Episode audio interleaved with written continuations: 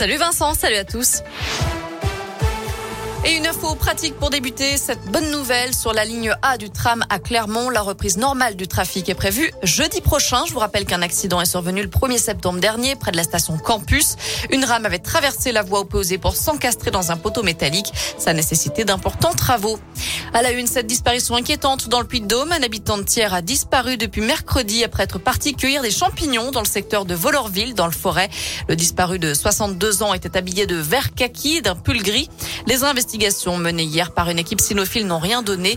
Si vous apercevez cet homme, vous pouvez contacter le 17. On vous a mis toutes les infos sur l'appli et radioscope.com. 25 classes fermées en Auvergne à cause du Covid cette semaine. Selon le rectorat, 5 classes sont fermées dans l'Allier, autant en Haute-Loire et 11 dans le Puy-de-Dôme. 82 élèves ont été testés positifs au Covid. Bonne nouvelle pour l'emploi dans le département. Le groupe Fleurus, spécialisé dans la maroquinerie de luxe, va créer des ateliers de confection sur le site de l'entreprise Ardesi à Onia, dans le sud du département du Puy-de-Dôme. Plusieurs centaines d'emplois vont être créés dans les deux ans à venir d'après la montagne.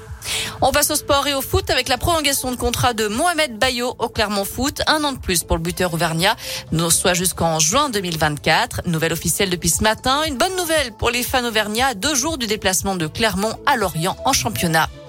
Une idée de sortie également dans ce flash avec le coup d'envoi ce week-end de la 30e fête de la science à Clermont, Cournon d'Auvergne, Pont du Château, Landes, Aubière et sur le Puy de la Vache notamment.